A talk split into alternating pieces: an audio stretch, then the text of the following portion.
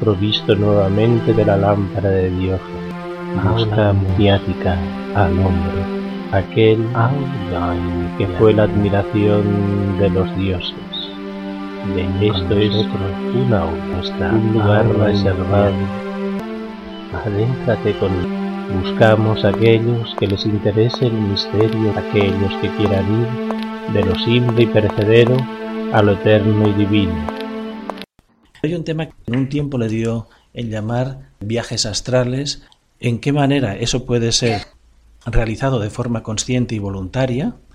y qué requisitos se necesitan para poderse salir astralmente. ¿Qué beneficios habría? Esperar que pudiéramos tener algún interlocutor o interlocutora que nos hablara al respecto sobre ese plano astral y la posibilidad de que el ser humano pueda proyectarse al margen de su cuerpo físico, pues sería hablar sobre esto. ¿Alguien se prestaría al respecto a hablarnos de ello?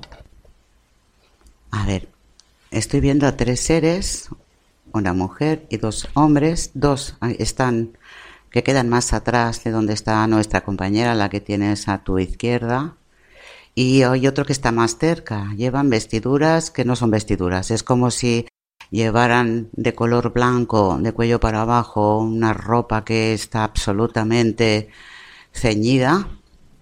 En lugar de vérsele en color carne, como si fueran desnudos, esas son las vestiduras. El que está cerca de nosotros, que nos está observando, y hace un gesto con la cabeza como de saludo, nos saluda, pero de una forma muy suave, muy tenue, una inclinación muy leve. Tiene el cabello prácticamente corto, también blanco, y radian mucha luz y se les ve con un contraste que no puedo es como si fueran seres que no se ve, se vean ambigüedad, como si no supiera si es hombre o mujer, por las formas, los rasgos muy delicados. Pero bueno, yo creo que es un caballero porque la mujer sí se le ve más notorio que es una, una señora, una dama. No da el nombre de ninguno de ellos ni cuál es su procedencia, pero son seres que pertenecen, es lo que están diciendo, provienen de un universo, de un lugar donde han alcanzado cierto estatus de evolución, son compañeros de todos aquellos que están pugnando con todas sus fuerzas para alcanzar poco a poco ciertos grados evolutivos, ellos ayudan, colaboran en lo posible. Ella tiene el cabello como si lo tuviera enroscado en una especie como de, de, de, de moño. Ella lo tiene de un color más azulado que blanco. Ellos dos llevan el cabello muy corto y blanco como la ropa que usan y los dos usan lo mismo. Ella es una mujer que tiene unas figuras muy suaves, casi no tiene senos, y ellos no se les ve el prototipo de hombre musculoso y con una forma más desarrollada. Y esto es todo lo que de momento podemos saber sobre ellos.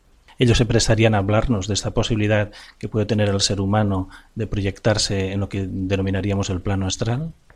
Dice que sí, que esa es una herramienta que fundamentalmente todos los seres humanos tienen a su alcance, aunque muchos, muchos, muchos ni siquiera sepan lo que es ni cómo conseguirlo, y es importante dominar el arte de poderse proyectar. Realidad y metodología de la proyección astral. Tercera parte. Una vez que uno ya ha recorrido su entorno más cercano, sea vivienda, sean casas de alrededor, ¿cuál sería el siguiente paso? ¿Hacia dónde proyectarse? ¿Hacia dónde desplazarse? la que dice que eso es algo que debería ser libre, que respetemos los espacios privados y sagrados de los demás. Dice que aquel que quiera ya no limitarse al mundo físico que conoce, aunque ahora lo esté viendo con distintos ojos, sino tratar de tener la capacidad de proyectarse hacia una especie como de piso superior. Es la necesidad de ascender un escalón para poder encontrarse con ese otro espacio similar a aquel en el que habitan aquellos que dejan el mundo físico de forma definitiva. Estaríamos hablando que una de las posibilidades sería desplazarse en vertical hacia arriba, hacia los cielos, hacia ese tipo de mundo ya más eh, celestial. Dice que sí, pero es la intención la que hace posible ese ascenso para otros puede ser la necesidad de salir del espacio de la propia Tierra y contemplarla desde el espacio o incluso intentar averiguar dónde están otros planetas. Dice que no dejarían de mantenerse en el plano físico, que esa es la intención que diferencia a uno de a otro, aquel que quiere ascender para esos planos de realidad que cada vez están más elevados, que podría tener perfectamente la capacidad de hacerlo. La mayoría se quedan en aquello que han descubierto como una inmensa felicidad o tesoro, pero que realmente esa capacidad ayuda a ascender a otros niveles superiores colocándonos, digamos, en una fase también previa, antes de intentar experimentar otros planos de, mayor gozo o planos celestiales, aquellos que sientan como un interés de viajar alrededor de lo que es el mundo físico, también sería adecuado que se pudieran proyectar a lugares históricos, a lugares de poder y proyectarse a aquellos lugares y vivirlos como si se hubieran desplazado físicamente. Dice que recordemos que eso no forma parte todavía de una capacidad de aventurarnos hacia un tiempo pasado o a una posibilidad futura.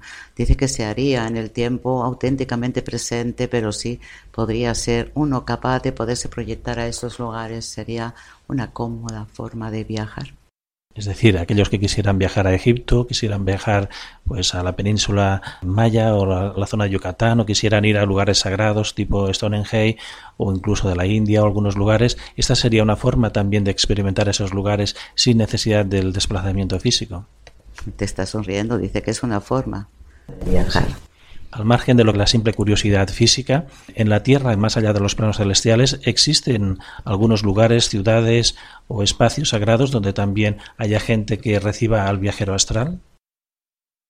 Dice que sí, pero que esto no es una información que pueda ser asequible para todos es viable que personas que se sientan hermanadas en un proyecto espiritual de elevado puedan encontrarse con unas hermandades que estén receptivas a acoger a estos viajeros? Dice que sí, pero aquellos que lo intentan sin haber tenido una base interna y haberla mantenido como una forma de vida continuada, que es muy posible que no puedan ser llamados o convocados, no basta con desearlo, a veces uno debe esperar ser invitado. A veces se habla de las maserías de templos, incluso de la ciudad mítica de Zambala o, o de ciudades intraterrenas. Todo esto que algunos narran como experiencias astrales han sido reales, es decir, el desplazamiento a estos lugares. Dice que sí, y ha dicho que no es imposible, ¿Qué es lo que cabría esperar de este encuentro con seres que están en un proceso de ayuda a la humanidad y que acojan a estos iniciados? ¿Te está gustando este episodio? Hazte fan desde el botón apoyar del podcast de Nivos. Elige tu aportación y podrás escuchar este y el resto de sus episodios extra. Además, ayudarás a su productor a seguir creando contenido con la misma pasión y dedicación.